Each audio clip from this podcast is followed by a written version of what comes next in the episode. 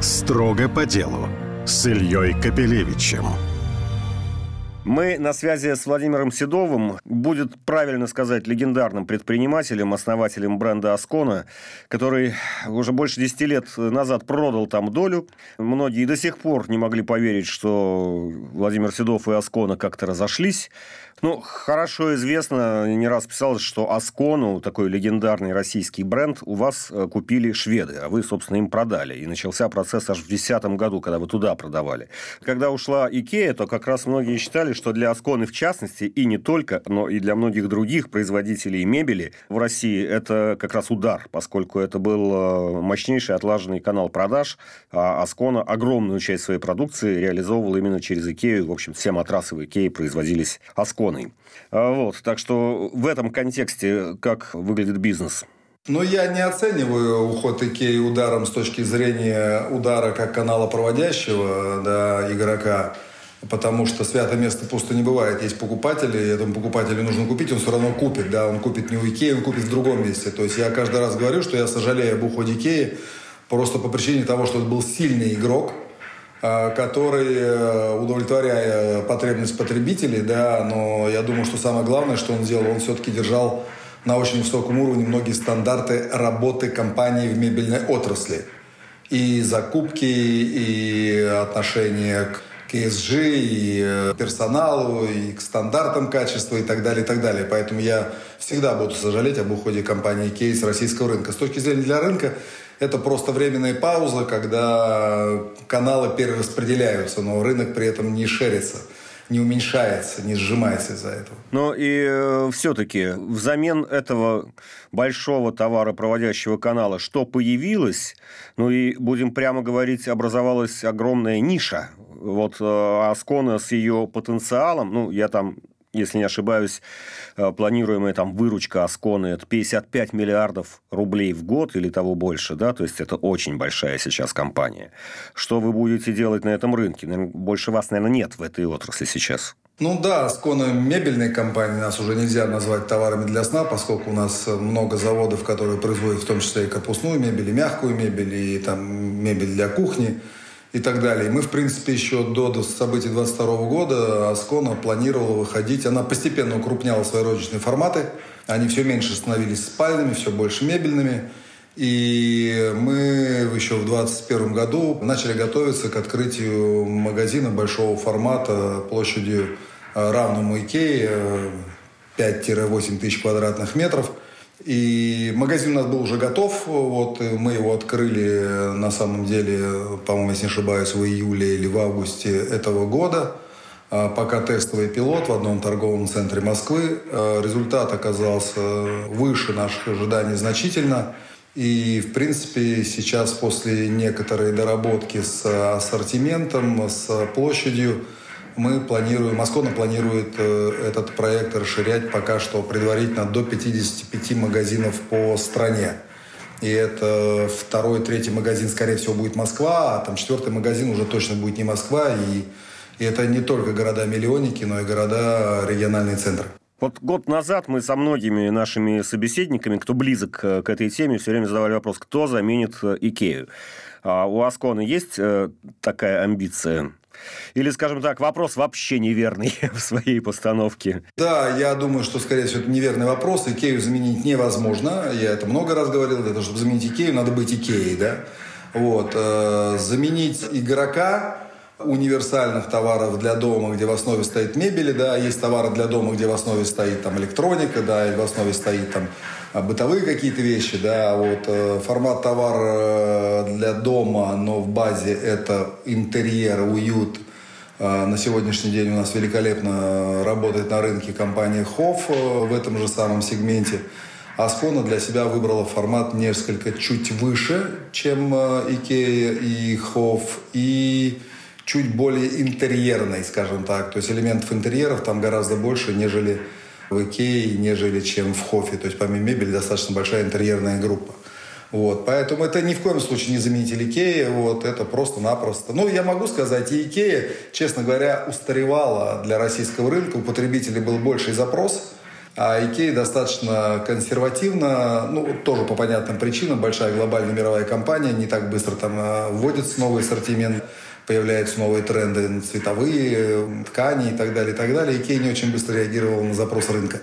Поэтому Икея на самом деле уже отставала чуть-чуть, э, поэтому наша задача просто работать в той нише, которую видим мы. А у меня чисто человеческий вопрос. Что вами двигало э, в 2010 году, когда вы начали э, продавать свои доли в Асконе, доведя их до какого-то символического минимума году, наверное, к 15 я могу что-то путать, неважно. Что вами двигало тогда? Почему вы выходили из созданного вами бизнеса, который, в общем, принес вам славу? Ну, здесь причины две. Две для меня очень важные. Они одинаковые по своей, как бы, скажем, значимости для меня – Первая причина – это понимание того, что компания э, вырастает, и понимание, что она вырастет большой. И я всегда был противником различных публичностей в, в акционерном капитале, да, акционерное общество. И я понимал, что... Ну, я не хотел, чтобы этой компании, если я ее сам собрал, то чтобы она досталась наследникам, детям, да, и дети, чтобы ее разбирали или управляли, да. Я огромное количество знаю неудачных историй, особенно в мебельной отрасли, когда бизнес переходил из собственности основателей, родителей, управленцев к детям, да, то есть, как правило, они все закончились очень плохо. А тем более большой бизнес, он трудно управляемый. Это была первая причина. Вторая причина – Аскона подходила к тому времени к определенному потолку доли на рынке в товарах для сна, и в мебельную компанию я не планировал ее трансформировать. И когда компания уже подбирается там, к своему пику, там доля там, 50, там, больше 50% на рынке, да, это такая доля, которая уже становится достаточно тяжелой. Примерно понятно. Вы знаете, возвращаясь к сказанному, мне кажется, мы примерно ровесники. Я что-то не понимаю, почему 10 лет назад вы уже думали о наследниках. С чего это?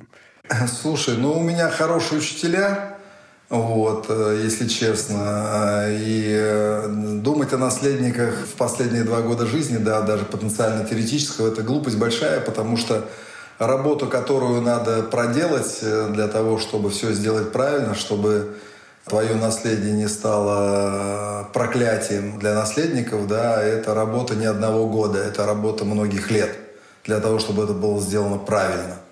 Вот. Или в последний момент просто все кидать. Ну, слушай, и ты, и я, мы знаем огромное количество примеров на российском рынке, когда это происходит хаотично. Ну, слушай, у нас культуры в России нет, да, давай так скажем. У нас только сейчас, вот, по большому счету, после 2010 года начался первый переход собственности. Она создавалась 30 лет назад, первая частная собственность, по 70-летнему периоду советского – у нас культуры и опыта наследования в России нет. Это карма сейчас для всех бизнесменов, кто начинал в начале 90-х годов. Все повзрослели, бизнес как-то состоялся, и теперь следующее. Теперь что с ним делать? Я понимаю, мы все время бизнесом, знаешь, в 90-х годах мы им развлекались, и он нас кормил, потом он стал бизнесом, да, мы этим бизнесом стали заниматься серьезно, мы чему-то научились, и мы все время бежали, бежали, и потом хлоп, и вот теперь надо что-то с этим делать. Да? То есть я могу сказать, у меня частый, самый частый вопрос, который сейчас задают друзья-бизнесмены, да, коллеги, слушай, скажи, пожалуйста, и что теперь с этим делать? Да, вот не вопрос, что делать с этим в плане, как его растить и развивать, а что теперь с этим делать? А, это вопрос сложный, поэтому у меня были хорошие учителя, поэтому я этим вопросом озаботился задолго, на самом деле. Понятно. Я-то считал этот вопрос маленьким лирическим отступлением почти шуткой. Ответ получил весьма серьезный. Вернемся к э, текущей, значит, бизнес-жизни. Э, вопрос актуальный, мне кажется, для всех. Э, понятно, что Аскона, на... хотя вышла на международный рынок, но изначально там компания потребительская, все более или менее, более или менее локализовано, тем не менее разрыв цепочки поставок, цепочки платежей с Западом. Он как-то сказался на бизнес-процессах? Э, нет, абсолютно, вот вообще нет, вот прямо ноль. Э, причина того, что Аскона вертикально интегрированный холдинг, мы много лет назад, еще там в шестых-седьмых годах, э, начали вертикально отстраивать производственные компании, которые производят для нас сырье. Вот. На сегодняшний день мы немного что закупаем, закупаем только то, что производится в России. То есть локализация либо наше производство, либо это локализованное российское производство. Те вещи, которые импортные, в основном это относятся к тканям по причине того, что Российский легпром не производит в большом количестве ткани большой ширины. Это проблема для всех шторников, мебельщиков, матрасников и так далее. С советского времени наше наследие мы производим очень узкие ткани. Немного предприятий, кто делает широкие ткани. Поэтому ткань мы берем из-за рубежа, но наше правило было всегда, что у нас каждый артикул ткани всегда был задублирован э, по принципу преодоления потенциальных э, страновых рисков. Поэтому у нас был поставщик итальянский, бельгийский, и ту же самую ткань производили турки и китайцы и так далее. Поэтому для нас абсолютно никакой проблемы не составило, мы просто отрезали каких-то поставщиков. А оборудование? С оборудованием, на самом деле, тоже особых проблем нет, потому что мы еще много-много лет назад э, в большей степени пересаживались на китайское оборудование, еще лет 15 назад, когда это было ведро с болтами. Вот. А последние лет 7 мы это оборудование брали просто потому, что оно лучше на рынке, лучше, чем любое американское, швейцарское там, и так далее, и так далее. Вот. Потом какую-то часть оборудования мы производим сами для себя уже достаточно давно. У нас есть дивизион, который занимается производством оборудования для нас – вот. Ну, а те э, станки, которые остались эксклюзивны, нужны где-то а, из стран со сложной логистикой. Сейчас, ну, давай так, логистика не закрылась, она просто стала дороже и сложнее. Для оборудования это не критично. Строго по делу на бизнес FM. Эм. Строго по делу с Ильей Капелевичем. Несмотря на то, что Аскона это бренд, с которым, ну, вы наверное, в историю войдете, но, может быть, войдете в историю и с э, Доброградом тоже. По крайней мере, для России это сейчас явление абсолютно э, уникальное. И, кстати говоря, многим кажется, что это какое-то экзотическое чудачество. Вот когда вы вышли из Асконы по причинам выше названным, построили медицинский центр, и вдруг затем, значит, такая идея построить собственный город.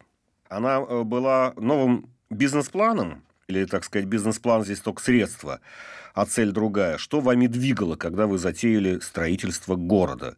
Я себя никогда не считал, не считаю бизнесменом. Я предприниматель. Вот бизнесмен и предприниматель – это принципиально две разные профессии. Если ты хочешь убить предпринимателя, отправь его обучиться бизнесу. Он будет бизнесменом, возможно, но предпринимателем он уже не будет, потому что он будет слишком много знать он никогда не сможет рискнуть, потому что он правильно посчитает и скажет, нет, слушай, это слишком сложно и слишком опасно. Ну, например, там вопрос был с медициной, да, то есть 6 а, миллиардов инвестиций в частный медицинский госпиталь в городе с населением 140 тысяч населения, да, ну, если я тебя сейчас попрошу кого-нибудь написать бизнес-план, да, ну, он не сойдется ни у кого. Вот. А мной двигала другая история. Слушайте, ну, если я сделаю хорошую медицину по-настоящему, хорошую, она будет востребована людьми? Ну, ответ, естественно, будет. Медицина не может быть не востребована. И все, и дальше я никакого бизнес-плана не делаю. Дальше задача просто сделать действительно по-настоящему хорошую медицину. Ну и как получилось, просто сейчас этот госпиталь работает э, не, не на город Ковров и не на Владимирскую область, а это межрегиональный медицинский центр, который заполнился а если бы мы это, бизнесмен делал бы это бизнес-план на расчет, да, ну, сказал бы, ну, ну, нет, надо строить его в Москве, потому что там есть люди. А я подумал так, что если я сделаю хороший, то люди приедут, потому что он хороший. Вот и все. С Доброградом примерно та же самая история, немножко просто с другого конца начиналась. Я россиянин, я хочу жить в России, нигде кроме России. Но в России для меня лично не было ни одного города, в котором я себя чувствовал комфортно. Вот, я такой энергетически очень чувствительный человек. Большие города я не люблю, они такие суетные вот, для меня. А малые города у нас, э, ну, как скажем так, не в том состоянии находятся, в котором бы мне хотелось жить. И в какой-то момент я сказал себе, ну, тогда, наверное, я это сделаю сам. Значит, для бизнесмена и даже, может, для предпринимателя совершенно нормальным было бы, я построю классный коттеджный поселок. Просто коттеджный поселок не решал мою задачу. Да? Коттеджный поселок – это частное жилье, без наличия сервисов. Я хочу жить в городе, который имеет сервисы. И должно быть образование, потому что есть дети, внуки. Должна быть больница. Должно, должен быть спорт, должен быть театр и так далее, и так далее. Проблема всех коттеджных поселков, что они за каждой фигней едут в город. Дальше мне просто очень сильно повезло, и Доброград делал Александр Кузьмин, бывший главный архитектор Москвы. Он э, рассказал мне все про урбанистику, про экономику урбанистики, о том, что 19 тысяч населения – это экономический минимум, который может быть логичен для того, чтобы обосновать наличие всех сервисов. Да, тоже может быть уже и вокзал, и больница, и театр, и кинотеатр, и так далее, и так далее. Меньше 19 тысяч надо что-то отрезать. То есть это уже не город. Поэтому с точки зрения экономии, экономики урбанистики 19 тысяч – это вход в город. А у виска пальцем никто не крутил? Ну, потому что, ну, потому что нет, можно стать девелопером и построить некое вот такое большое жилье для себя, своих друзей, соседей, людей своего типа, потому что, ну, город там где-то, дороги, электричество, пожарные, школа, больница, то есть это государство. Это государство. Не надо для этого покупать землю. Ну, ты абсолютно прав. Менеджеры мне признались э, спустя несколько лет о том, что они да подумали, ну, все-таки шеф у нас постарел и кукукнулся чуть раньше, чем мы думали. Вот. Ну, потом они видят, что я педали, ногу с педали газа не убираю, как бы, да, они говорят, ну, надо подключаться, иначе он тут сейчас что-нибудь наворотит, да. Ну и дальше интересно все получилось. Мы выяснили о том, что этот бизнес имеет даже название, он называется Reverse Development, Development наоборот. Вот, основался он в Америке в 1963 году. В Америке их не одна сотня таких городов. А что такое классический девелопмент? Да, это э, есть какое-то место, которое обладает какой-то ценностью. Ну, бульварное кольцо Москвы имеет одну ценность, там город Урюпинск имеет другую ценность, да, но тем не менее ценность. Ценности разные, девелопер покупает землю около этой ценности и реализует жилье, его продает. По большому счету, классический девелопмент – это продажа права жить у ценности, созданной не тобой, а предыдущими поколениями. А development наоборот, это когда девелопер придумывает ценность какую-то, позиционирование ценность, потом выходит в чистое поле, эту ценность реализует в инфраструктуре, ее подчеркивая и выделяя, и потом у этой созданной ценности осуществляется уже классический девелопмент. Это не чисто бизнес, и мне пришлось, когда проект «Доброград» стал основным, э, пришлось бизнесмену ломать себя и учиться работать с государством, э, вместе выстраивать треки. И, в принципе, я могу сказать, это оказалось не так сложно, как я думал, как я боялся. Вот на сегодняшний день я очень э, доволен, как этот проект реализуется. Он идет выше наших ожиданий. Ну, вот здесь, наверное, стоит рассказать некоторые, привести некоторые цифры и параметры, да, потому что писали, что вот Седов вложит 73 миллиарда рублей, которых у него, кстати, никогда не было у вас, 73 миллиардов рублей в строительство этого города. Но, как я понимаю из того, что я читал, так получилось в очередной раз удачно у вас, что с какого-то момента довольно быстро появились соинвесторы, то есть стали приходить строители, а под строителей конкретные покупатели конкретного жилья, и, так сказать, вот начал накатываться вот этот снежный ком, когда вы, так сказать, пустили первый комок, да, а вот оно вроде как покатилось. В каких размерах оно сейчас существует? Ну, на самом деле, не так. Э, вот, э, на самом деле, средства, которые были, их вполне с лихвой хватило мне для того, чтобы проинвестировать вот так называемую инфраструктуру, которая идентифицирует э, ту ценность, которая была заложена с подачи Александра Кузьмина в город Доброград. Вот, ценность города Доброграда заложена, там самая, наверное, основная российская ценность, да, это потребность генетическая трех поколений жить вместе, да, у нас это в пословицах там есть, да, где родился, там пригодился, да. И денег хватило на строительство первого жилья в достаточно большом количестве, и проект стрельнул жилье стало покупаться. То есть на сегодняшний день я своих средств больше в город не инвестирую. Он настроился на свободный cash flow поток. То есть на сегодняшний день Доброград развивается на средства, которые зарабатывает сам Доброград. То есть мои инвесторские, э, в принципе, ну там может быть еще какие-то инвестиции будут.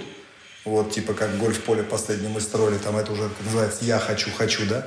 Вот. Но с точки зрения развития проекта он теперь точно не зависит от меня как от инвестора, он развивается уже на своем самостоятельном треке. То есть сейчас он уже управляется бизнесменом, а не предпринимателем. Вот до этой стадии был предпринимательский кейс, это мой, а теперь уже бизнесовый, и бизнесовый это ребята сделают лучше, чем это делаю я.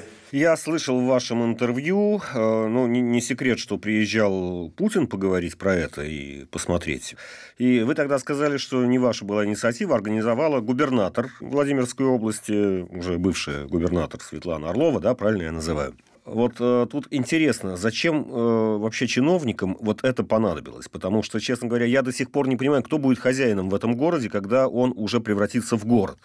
Земля ваша, да, а вот устройство жизни уже, если это город, то там начинается все общественное, там долж, должен быть какой-то городская власть, муниципальная, да, ну, в общем, государственные учреждения, они же должны управлять уже школой, детским садиком, общественными пространствами, общественным транспортом, ну и так далее, налоги собирать.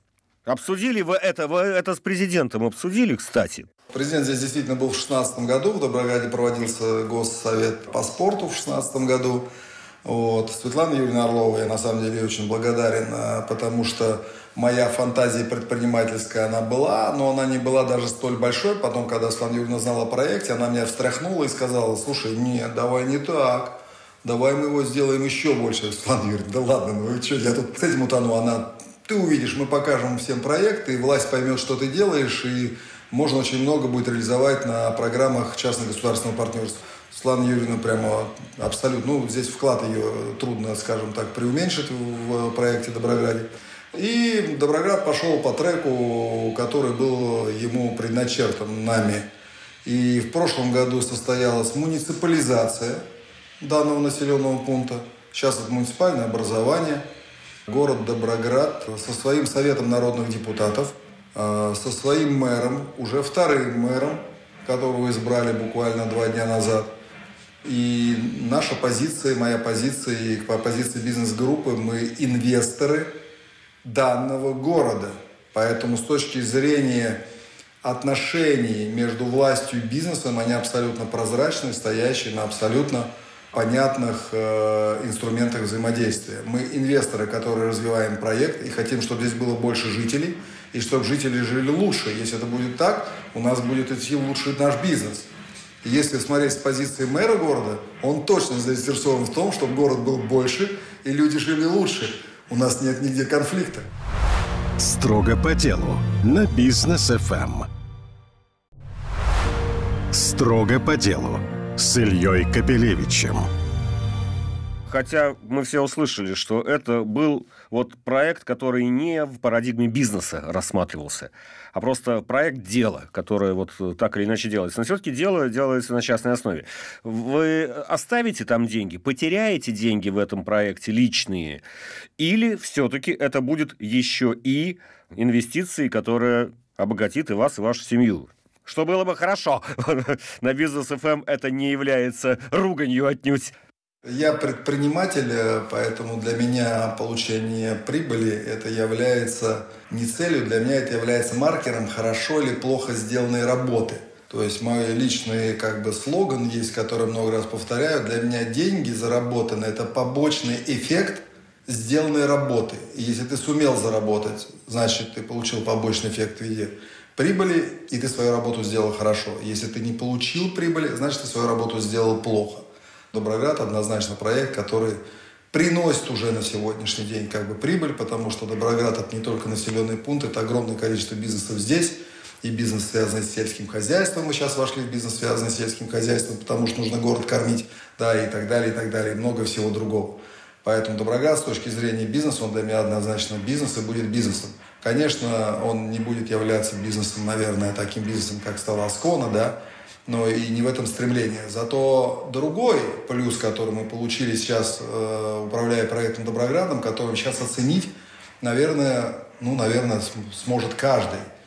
Когда я только начинал проект «Доброград», э, года два или три проходит, когда менеджеры пытались меня отговорить от этого проекта, я говорил, слушайте, ребят, я задницей как предприниматель чувствую, что мы в ближайшие 10 лет столкнемся с таким дефицитом кадров – что только имея конкурентные преимущества, которые можно, и это не зарплата, а которые можно победить только организация другого уровня качества жизни, мы сможем на рынке быть уникальными для того, чтобы иметь гандикап при наборе персонала с территории Российской Федерации. А сколько от фабрики э, до Доброграда? Ну, в Асконе, в Асконе заводов много, в Асконе 19 заводов, поэтому они находятся все на разном... Ну, родина, родина, Ковровский район. Родина, тут 15 минут, да. Вот, то есть мы на сегодняшний день, мы на сегодняшний день, ну, хорошо, там, открывали школу в Доброграде, да, где взять учителей? Мы не искали учителей, мы, в принципе, подбирали просто лучших учителей, потому что каждый хороший учитель хотел бы переехать откуда-нибудь из Сибири или еще откуда-нибудь хотел бы переехать в Доброград. Потому что качество жизни, которое мы здесь представляем, его более чем устраивает.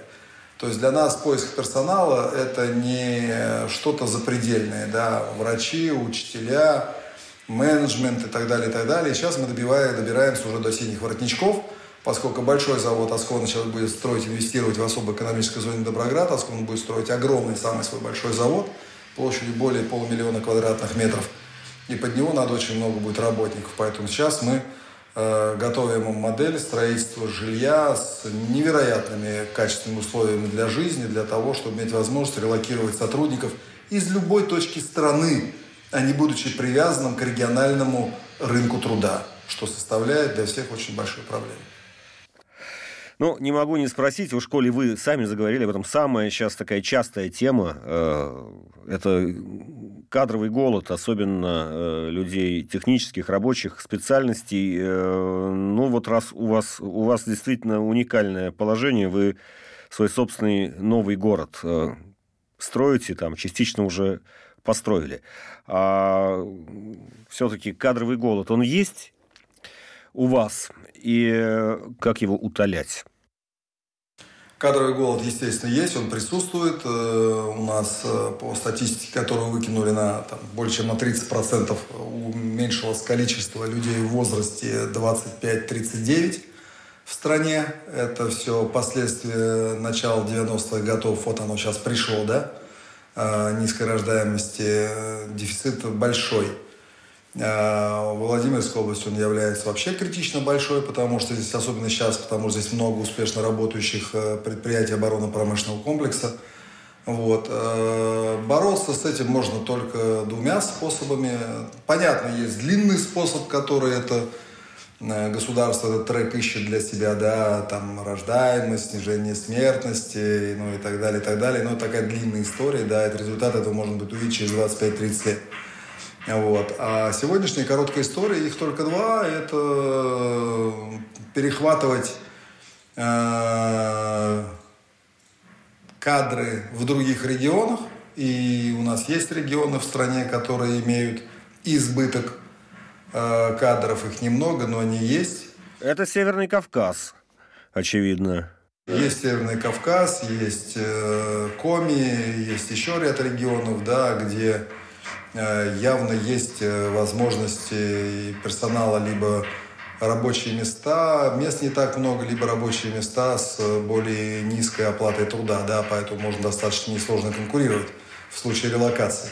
Это то, с чем бьется Доброград. Ну и, ну и э, в принципе, надежда на какое-то в связи с сегодняшней кадровой ситуацией, все-таки какой-то переоценка законодательства трудовой миграции. То есть оно должно стать проще, вот, оно должно стать доступным. В этом я, я лично не вижу в этом ничего плохого. Есть много стран в мире, э, которые имеют избыток трудовых ресурсов. И для того, чтобы нам эти 10-15 лет э, иметь возможность развиваться бурными темпами, нам необходимы э, руки, не столько головы, а именно руки, потому что с головами в России все очень-очень неплохо. Кто сейчас примерно, опишите, вы, там тысячи человек больше уже живет э, в Доброграде. Какие это люди? Какого возраста, каких профессий, каких доходов? Кто переезжает? Откуда они? Откуда они взялись? Э, все разные. То есть э, теория э, Александра Кузьмина сработала. На фасаде Доброграда стоит ценность. Это город для семьи. А город для семьи нравится и владимирцу, и санкт-петербуржцу, и москвичу, и красноярцу, и так далее, и так далее. Ну вот смотри, буквально просто, чтобы было понятно география. Да, вчера я посмотрел в нашей местной газете, что вчера отдали ключи, сдали новый дом, маленький небольшой дом, там 45 квартир, да. 45 а, квартир, э, жители, э, собственники этих квартир, 27 российских регионов. Э, разный возраст, э, достаточно молодой, моложе, чем средний российский город. Вот. Э, доход, он разный. Есть те, кто с доходом и работать не надо, есть те, кто работает вся семья для того, чтобы накопить свой семейный бюджет. Профессии абсолютно разные, люди абсолютно разные. И вот это как раз меня больше всего радует. Я меньше всего хотел бы жить в однотипном, однополярном городе, да, то есть либо где все богатые, либо где все бедные, либо где все умные, либо где все глупые, да, то есть э, жизнь это палитра всех эмоций, ощущений, и всегда хочется находиться в полноценной среде, потому что именно она развивает и по-настоящему бодрит. Владимир Седов. Спасибо большое. Спасибо. Строго по делу на бизнес ФМ.